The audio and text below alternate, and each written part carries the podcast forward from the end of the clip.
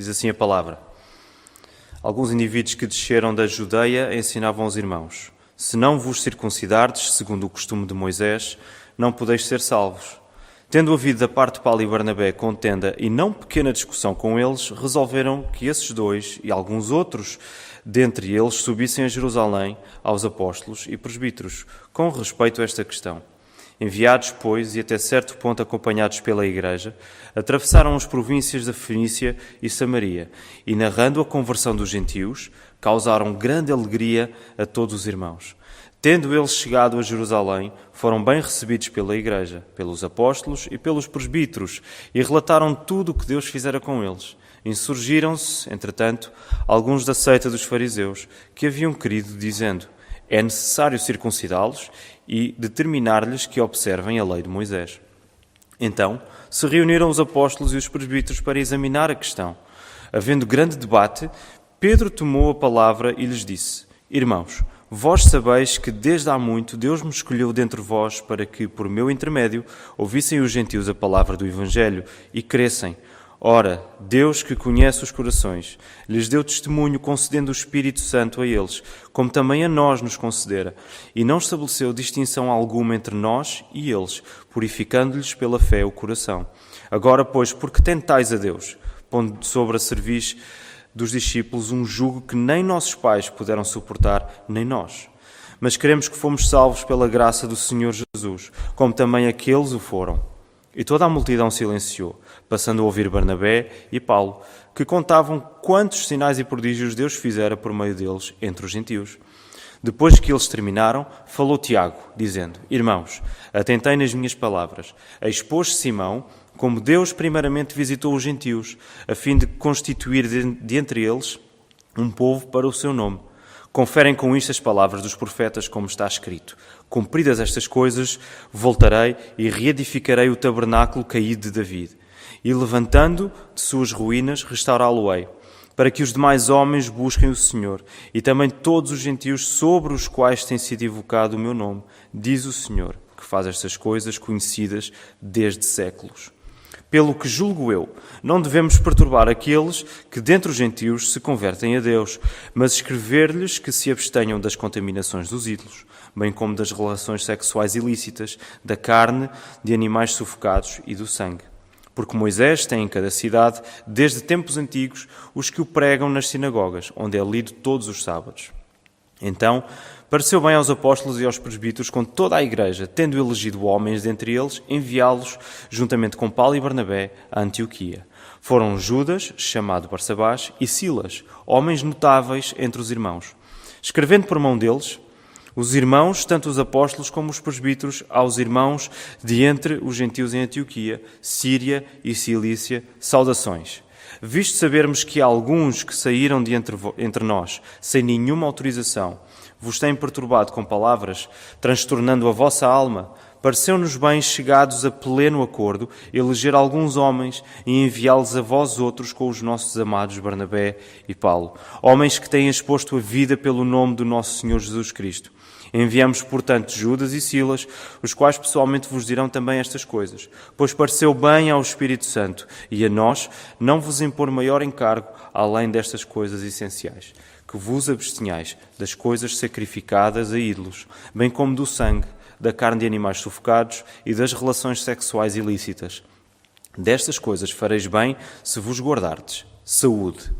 Os que foram enviados desceram logo para, para Antioquia e, tendo reunido a comunidade, entregaram a epístola. Quando a leram, sobremaneira se alegraram pelo conforto recebido.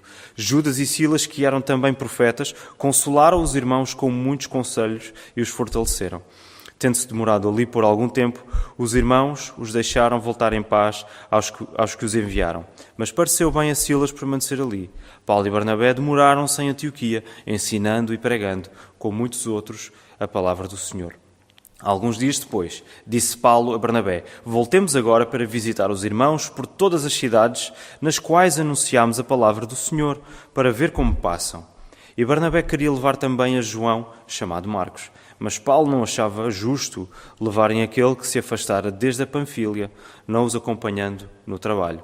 Houve entre eles tal desavença que vieram a separar-se. Então Barnabé, levando consigo a Marcos, navegou para Chipre. Mas Paulo, tendo escolhido a Silas, partiu encomendado pelos irmãos à graça do Senhor. E passou pela Síria e Cilícia, confirmando as igrejas. O sermão desta manhã chama-se Só se está no ir com a doutrina no lugar certo. E nele o meu objetivo é, através do texto aberto no capítulo 15 de Atos, enfatizar a necessidade e a responsabilidade de, enquanto Igreja de Cristo, regressarmos constantemente ao Evangelho da graça que nos alcançou e pelo qual vivemos diariamente. Não existe salvação dos nossos pecados sem o Evangelho da graça do nosso Senhor Jesus Cristo. Assim como não existe vida cristã, não existe vida espiritual sem o mesmo Evangelho da graça. É possível que quando ouvimos as palavras doutrina e teologia, as nossas mentes rapidamente pensem em coisas demasiado complexas, demasiado elevadas até, para o cristão comum, deixem-me dizer assim. Coisas essas que, em princípio, serão da responsabilidade exclusiva daqueles que dedicam a sua vida ao estudo uh, intenso e intensivo da, da palavra. Mas quando lemos a Bíblia, percebemos que o conhecimento certo e o conhecimento claro da doutrina e da, e da teologia bíblicas são absolutamente indispensáveis para a vida de toda a Igreja, para uma vida verdadeiramente guiada pelo Espírito Santo. E por isso, o meu desejo é que nesta manhã possamos ser encorajados a dedicar as nossas mentes e os nossos corações à doutrina, ao estudo da palavra, não caindo no erro de separar conhecimento bíblico e liberdade no espírito, como se fossem duas coisas que não tivessem relação entre si. Para isso precisamos que Deus toque os nossos corações com a mensagem do Evangelho, que verdadeiramente nos liberta do peso do pecado e da culpa, para caminharmos com firmeza e constância o caminho estreito, pela fé em Jesus Cristo. E por isso eu quero orar nesta hora. Vamos orar. Nosso Deus e nosso Pai, nós agradecemos-te porque mais uma vez o domingo chegou e o nosso coração está alegre de uma maneira que que não acontece no resto da semana, porque de facto hoje é um dia especial em que dedicamos o nosso tempo ao louvor a Ti, Senhor, em que dedicamos o nosso tempo à meditação da palavra, em que dedicamos o nosso tempo a escutar a Tua palavra pregada, Senhor. Não podemos estar reunidos com, com os nossos irmãos mas ainda assim tu trazes eh, a tua graça até nós, Senhor, tu trazes a tua bênção para podermos ser edificados por ti. Nesta hora, Senhor, eu quero pedir-te que me possas dirigir nesta responsabilidade, neste privilégio, nesta tarefa de pregar a tua palavra, Senhor. Usa-me, Senhor, que não seja eu aquilo que é mais importante agora, mas que seja a tua palavra, Senhor. Ah, dá-me as palavras certas para, para o fazer, Senhor, e toca os nossos corações, porque precisamos que Tu nos toques para diariamente vermos e vivermos a beleza e a necessidade que temos um, ah, do Evangelho do Teu Filho Jesus. Senhor, é isso que queremos pedir nesta hora e agradecer no nome de Cristo. Amém. O livro de Atos dos Apóstolos tem tido até aqui um ritmo. Uh, digamos assim, um ritmo alucinante, um ritmo bastante alto. E a sua leitura quase não nos deixa tempo para recuperarmos o fogo, tal é a intensidade e a cadência de tudo o que está a acontecer.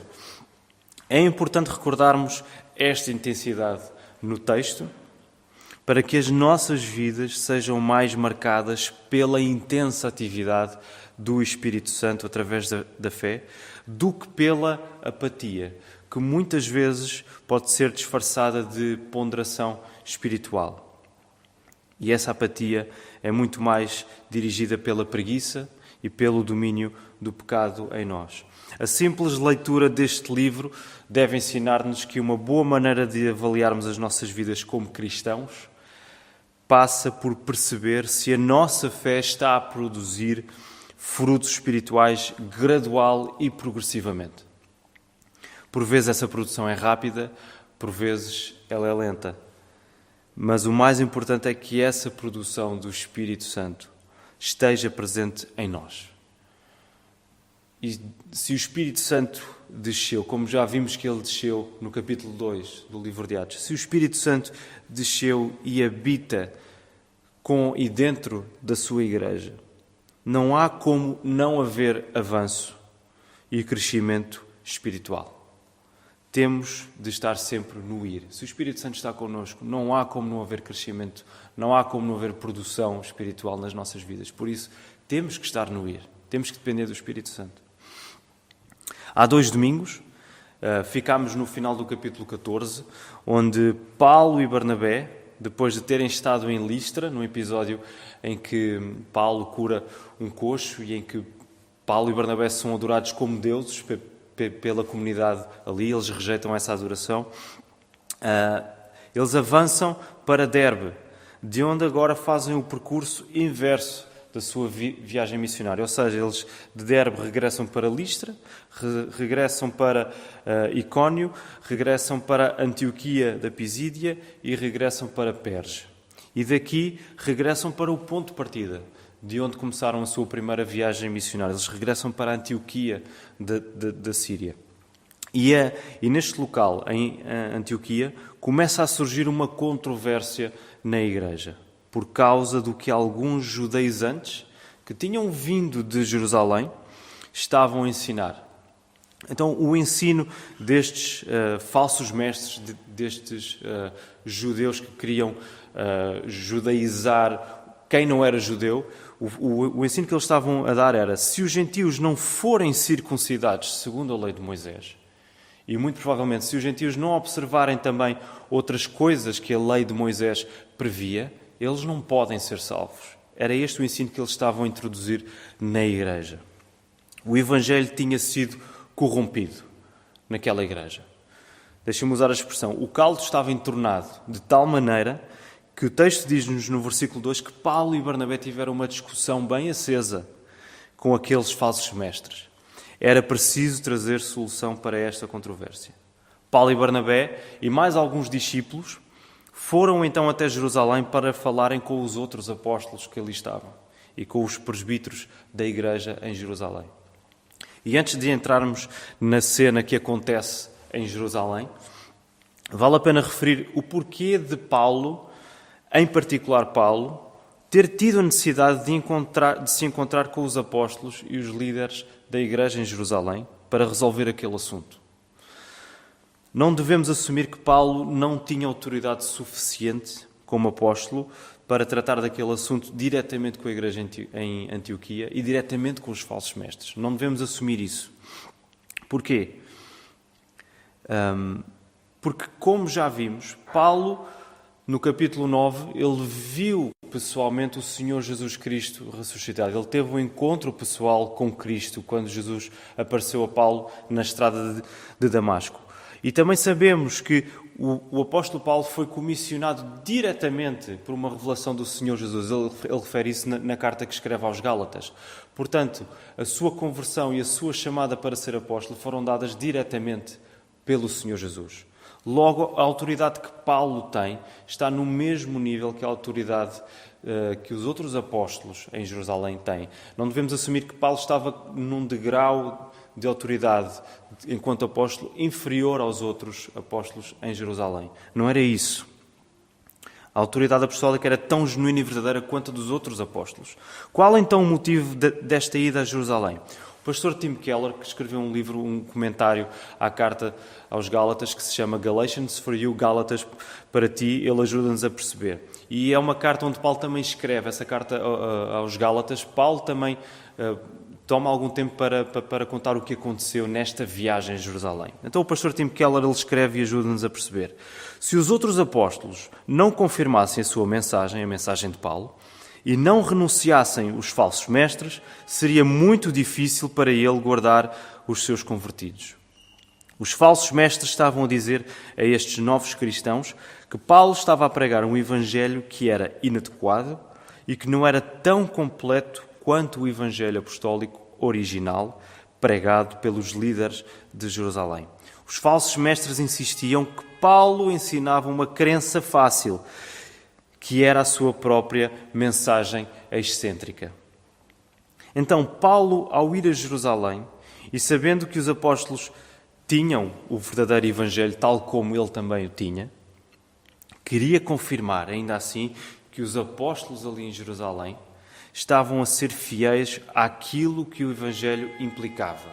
Paulo queria confirmar que os apóstolos em Jerusalém estavam a respeitar e estavam a viver de uma maneira fiel às implicações que o Evangelho tem, tendo em conta as questões culturais que estes judaizantes estavam a querer impor aos gentios. Um, o pastor John MacArthur ele comenta acerca deste, deste uh, texto ele, ele diz o seguinte: Paulo esperava que os líderes de Jerusalém apoiassem o seu ministério aos gentios e não que amenizassem a, op a oposição deles ao legalismo. Paulo tinha esta convicção de ir a Jerusalém para que os líderes confirmassem o seu ministério aos gentios e para que não amenizassem o confronto que ele, que ele estava a ter com a falsa doutrina, com os falsos mestres. Paulo queria que houvesse uma unidade declarada, uma unidade pública naquilo que os apóstolos pregavam, naquilo que os apóstolos ensinavam, para que o que fosse, para que fosse preservada a unidade entre igrejas gentias e a igreja em Jerusalém, para que fosse preservada a unidade entre cristãos não judeus e cristãos judeus. E para que, como ele escreve em Gálatas, capítulo 2, versículo 2, para que de, de algum modo eu não corra ou tenha corrido em vão. Deste modo, a igreja em Antioquia ficaria segura de que os falsos mestres eram de facto falsos mestres e que o verdadeiro evangelho tinha sido aquele que Paulo já antes tinha pregado ali. A comunhão e a unidade espiritual entre igrejas de vários lugares, através da unidade na doutrina, através da unidade no ensino, tinha de ser assegurada e protegida para que o Evangelho não fosse diminuído nem desonrado. Esta unidade entre igrejas, esta comunhão espiritual entre igrejas, só podia existir através de uma união e comunhão na unidade na doutrina, porque era o Evangelho que estava em causa e isso devia ser defendido. Já em Jerusalém, quando o grupo que é enviado de Antioquia chega em Jerusalém, há três intervenções no concílio que se reúne ali. E nós podemos ver isso do, do versículo 6 até ao versículo 21. A primeira intervenção é do apóstolo Pedro. Pedro toma a palavra como aquele que foi o primeiro a ser usado e a ser chamado por Deus para evangelizar os gentios. E recordamos isso no episódio quando Pedro prega o evangelho a Cornélio, um oficial romano, no capítulo 10. Depois de Pedro falar, Barnabé e Paulo relataram os sinais e prodígios que Deus fizera por meio deles entre os gentios na sua viagem missionária. E por último, Tiago dá o parecer final confirmando o que Pedro, Paulo e Barnabé expuseram. Houve um consenso inequívoco acerca da necessidade de esclarecer as igrejas quanto ao perigo do que os falsos mestres, do que os judaizantes estavam a ensinar. Este consenso foi unânime. E os, os judaizantes, ao, ao, ao fazerem este, ao, ao, ao ensinarem estas coisas, eles estavam a deturpar o Evangelho a bem do futuro da Igreja e a bem do futuro do cristianismo, era urgente que ficasse claro aquilo que o Concílio afirmou. Era urgente que ficasse claro que a salvação é somente pela graça, somente pela fé, somente em Cristo. Isto era absolutamente essencial e indispensável que acontecesse e que as igrejas percebessem. Este concílio foi tão importante para os cristãos do primeiro século como é importante para nós hoje, no século XXI. Se não tivesse havido este concílio em Jerusalém, provavelmente nós não estaríamos aqui hoje, em 2020, a afirmar estas verdades, a afirmar que a salvação é somente em Cristo, somente pela graça, somente pela fé em Jesus. Provavelmente não estaríamos a afirmar estas verdades e teríamos, muito provavelmente, de estar a adicionar à nossa fé traços e hábitos culturais do povo judeu para sermos salvos. Provavelmente era isso que iria acontecer. mas graças a Deus por aquilo que a igreja em Jerusalém afirmou. Graças a Deus por aquilo que aconteceu naquele concílio, por aquilo que ficou claro acerca do Evangelho do nosso Senhor Jesus. O parecer de Tiago, que depois foi colocado por escrito para ser lido à igreja em Antioquia, esse parecer refere que a decisão tomada pela igreja tinha sido feita de acordo com a vontade do Espírito Santo. Encontramos isso no versículo 28.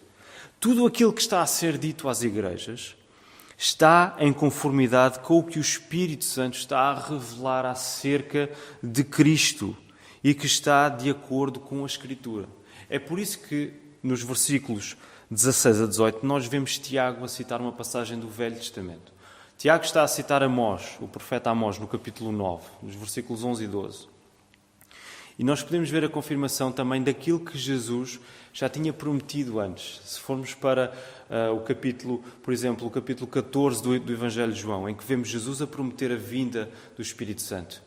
Se se recordarem, Jesus está a prometer que o Espírito Santo virá e ele recordará à sua igreja todas as coisas referentes ao Senhor Jesus Cristo. O que estamos a assistir aqui neste Concílio de Jerusalém também é a confirmação daquilo que Jesus já tinha prometido antes. O Espírito Santo está a confirmar o que Jesus uh, disse, quem Jesus é, o que Jesus fez. E a decisão da Igreja está em conformidade com aquilo que o Espírito Santo está a revelar à Igreja, de acordo com as Escrituras, de acordo com a palavra. A doutrina era clara. Nada devia ser adicionado à fé em Cristo para se obter a salvação. Nada devia ser adicionado à fé em Cristo para se obter a salvação. Nem a circuncisão, nem nenhuma das práticas que as leis cerimoniais que Deus deu ao povo por intermédio de Moisés no Velho Testamento prescreviam. Nada disso devia ser adicionado à fé para que qualquer pecador fosse salvo. Não só estava a ser ensinado que as leis antigas não tinham o poder de salvar o povo dos seus pecados, reparem o que é que está aqui em causa. Eles com isto estão a mostrar à igreja, estão a ensinar é provável que este parecer tenha sido explicado pelos discípulos que o entregaram às igrejas. Por isso é que vemos a menção de Judas e de Silas, que eram profetas, tinham essa missão de exortar, de ensinar a igreja. Provavelmente eles estariam também a explicar o que é que este um, parecer, esta recomendação da igreja em Jerusalém, significava nos seus aspectos, aspectos mais práticos. Então, um, nós estamos a ver que aquilo que está a ser afirmado, esta doutrina que está a ser esclarecida, que a fé é somente, que a salvação é somente pela fé, está a dizer que as leis que os judeus antes querem que vocês cumpram agora, elas não têm a capacidade de vos purificar. Elas não vos podem salvar. As leis antigas não tinham o poder de salvar o povo dos seus pecados, como também o facto de que todas essas leis foram cumpridas somente completa e finalmente por Jesus Cristo. Quem cumpriu essas leis foi o Senhor Jesus e por isso a salvação só pode ser encontrada em Cristo. Quer para os judeus, quer para os gentios, como afirmou Pedro no versículo 11. Não são as leis que têm o poder de nos purificar. Só Cristo pode purificar-nos do nosso pecado. A única coisa que o Concílio de Jerusalém recomenda que as igrejas gentias façam, encontra-se no versículo 29. E podemos ler, diz assim: Que vos abstinhais das coisas sacrificadas a ídolos, bem como do sangue, da carne de animais sufocados e das relações sexuais ilícitas. Destas coisas fareis bem se vos guardardes. No fundo, esta recomendação prática que o Concílio está a dar para a Igreja em Antioquia também significa que havia coisas bem práticas que estavam implícitas na vida comum pagã que os gentios estavam habituados a, a, viver, na vida comum pagã, que agora tinham de desaparecer da vida deles. A liberdade em Cristo não tornava os cristãos gentios isentos das responsabilidades que a lei moral tinha na vida deles. Pelo facto de eles serem salvos somente pela fé, isso não tornava aqueles cristãos isentos de terem de viver em conformidade com as leis de Deus e, em particular, com as leis morais de Deus. E aqui lembramos dos Dez Mandamentos, ok? Os Dez Mandamentos que encontramos em Êxodo 20 e que Jesus, mais à frente, resumiu e sintetizou em dois grandes mandamentos. Podemos encontrar isso em Mateus 22, versículo 37 e 39. O primeiro é: Amarás o Senhor teu Deus de todo o teu coração, todo o teu entendimento, toda a tua alma, e amarás o teu próximo como a ti mesmo. A lei moral, resumida nestes dois grandes mandamentos. Os cristãos gentios não estavam isentos de obedecer a isto. Todos os cristãos são chamados a viver pela fé, através da obediência aos mandamentos de Deus. E neste caso em concreto, por exemplo, mantendo a pureza nas suas relações sexuais.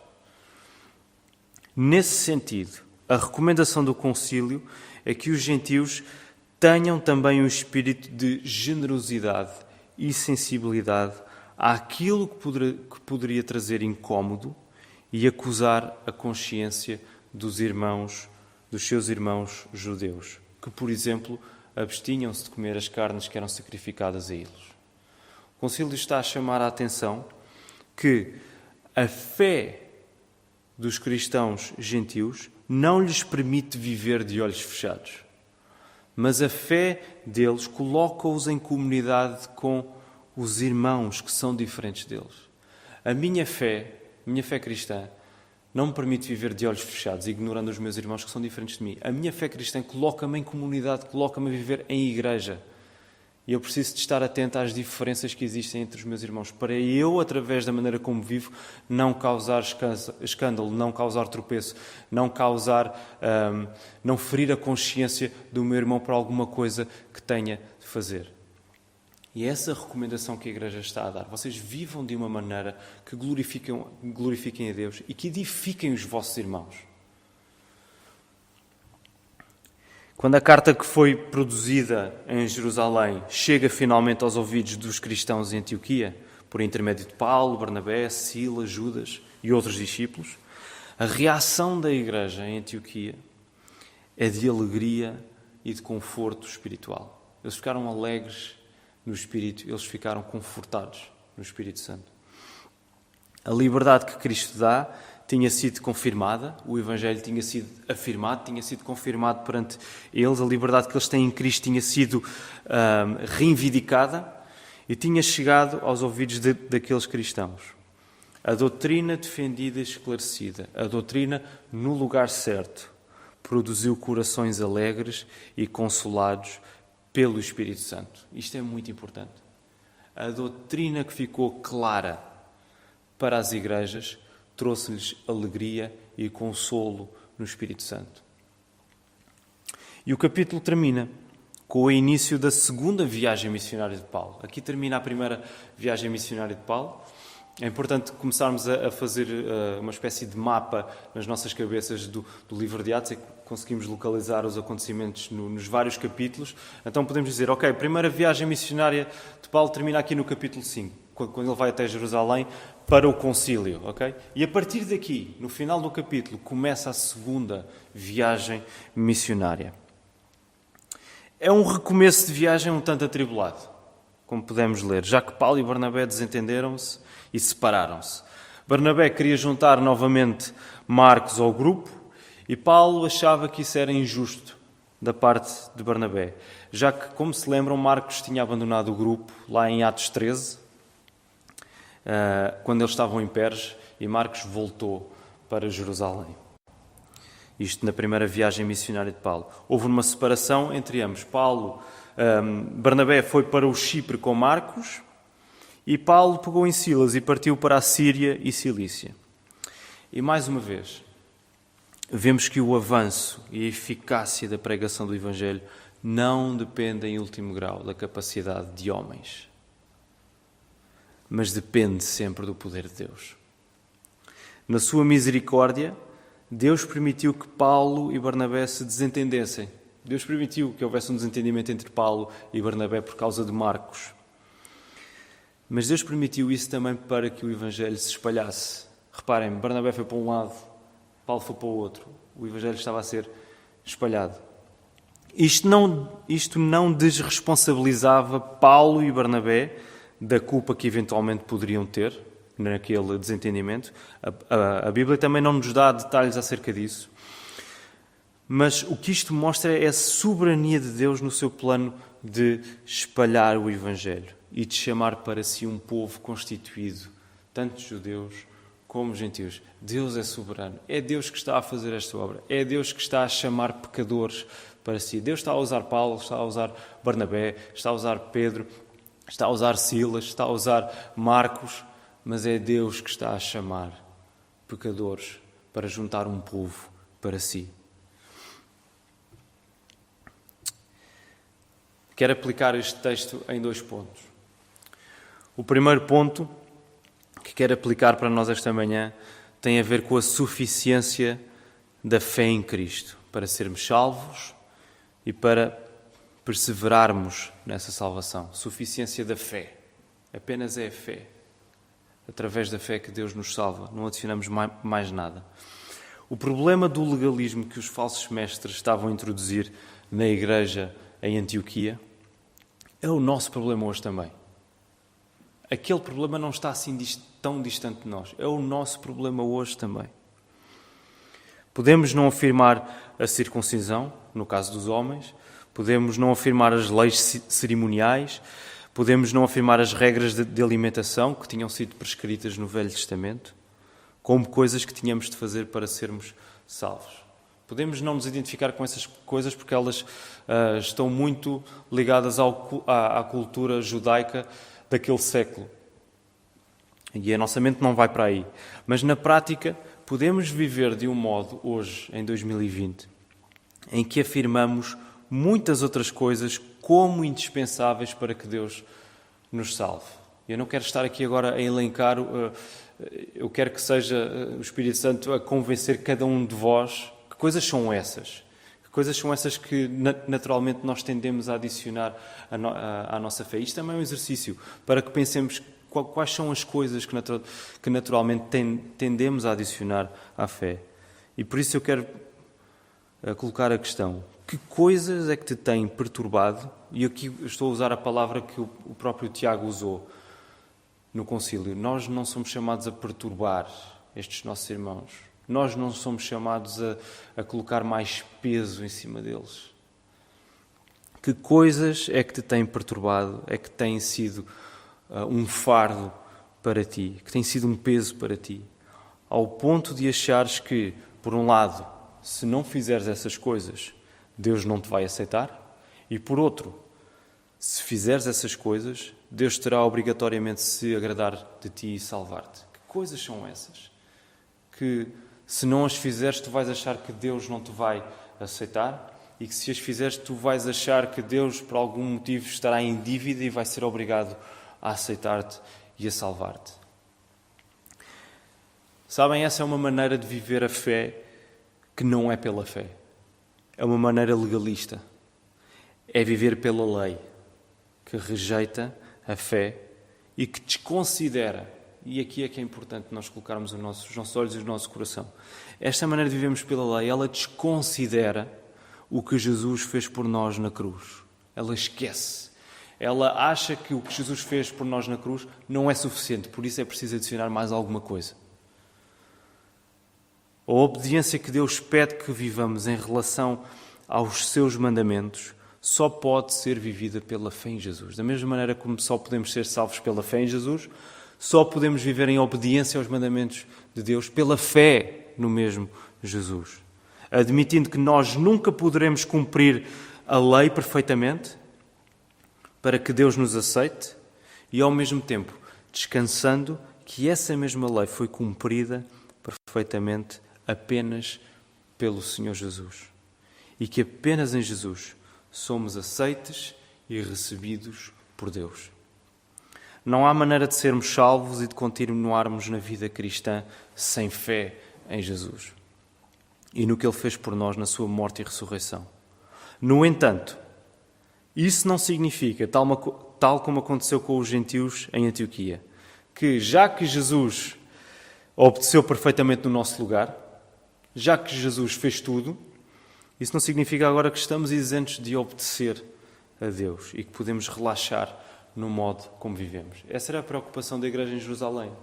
Quer dizer, irmãos gentios, descansem na suficiência do que Jesus fez por vocês. Mas isso não significa que vocês vão ficar relaxados e que vão poder continuar a viver de um modo pagão como vocês estão habituados. Porque a vossa vida agora não é vossa, ela pertence a Cristo. Portanto, agora vocês vão viver de um modo que agrada a Deus. Porque Deus já vos aceitou em Cristo.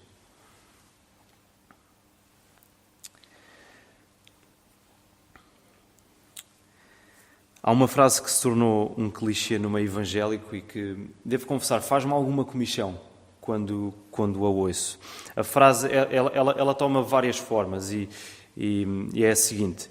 Ah, às vezes ouvimos pessoas a dizer, eu sou espiritual, mas não sou religioso. Ou podemos ouvir dizer, eu amo Jesus, mas não amo a religião. Ou, ou ainda, uh, uh, eu acredito mais num relacionamento pessoal com Jesus do que acredito na religião. E deixem-me dizer sim e não a isso. Sim e não. Porquê? Precisamos qualificar essa frase. De facto, nós rejeitamos a religião como um sistema de salvação. Nós rejeitamos isso.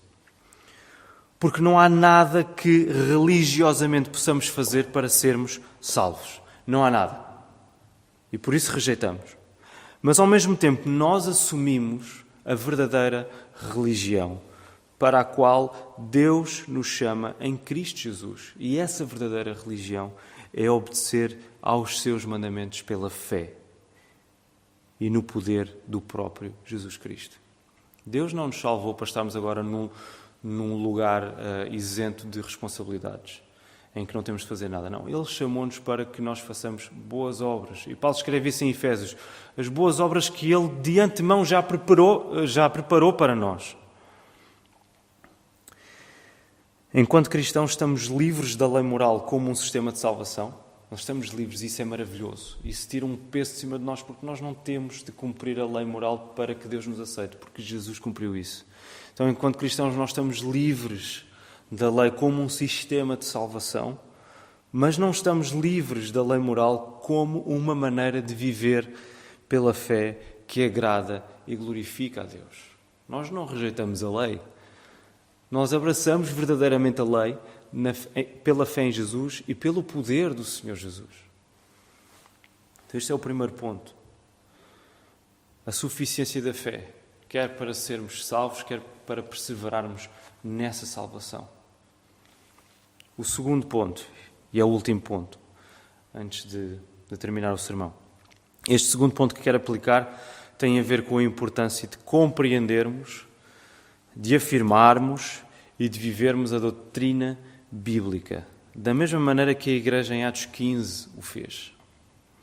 Deixem-me colocar as coisas nestes termos.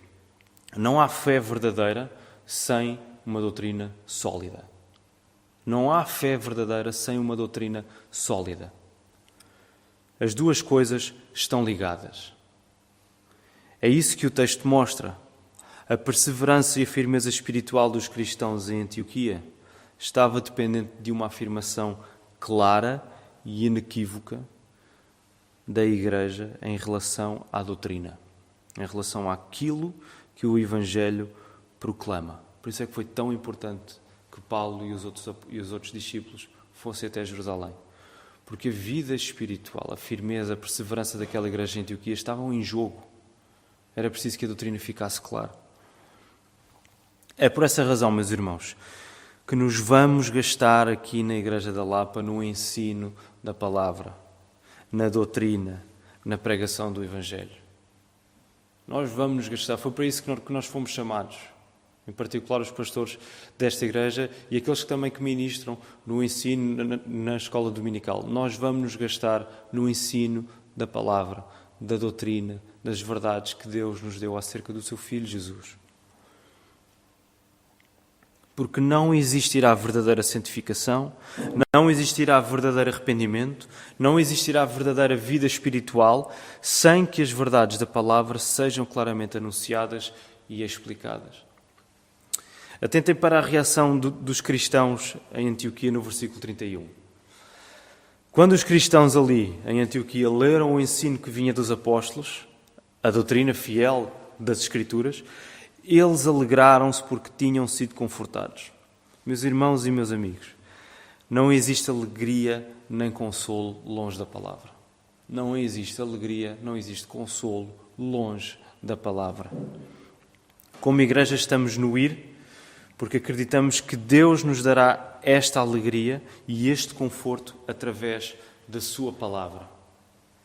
E esse é o padrão que encontramos no final do capítulo, onde vemos Paulo e Silas literalmente no ir para confirmarem as igrejas com o ensino que tinha sido confirmado em Jerusalém. Devemos lutar contra a dicotomia que é feita entre conhecimento e espiritualidade ou dependência no Espírito Santo. Não existe verdadeira ação do Espírito Santo sem o conhecimento que vem da palavra e que transforma as nossas vidas. Da mesma maneira que não existe verdadeiro conhecimento transformador sem a ação do Espírito Santo através da Sua palavra. Nós não podemos separar, deixe-me dizer assim, aquilo que Deus uniu. Nós não podemos separar estas coisas. Que este tempo desafiante que vivemos seja aproveitado para que a palavra ganhe um novo sabor na nossa vida e que o Evangelho da graça do Senhor Jesus Cristo, que Deus nos deu na Sua palavra, seja como lemos no Salmo 19, para que o Evangelho seja de facto mais desejável do que o ouro e mais doce do que o mel. Igreja da Lapa está no ir. Que o Senhor nos ajude.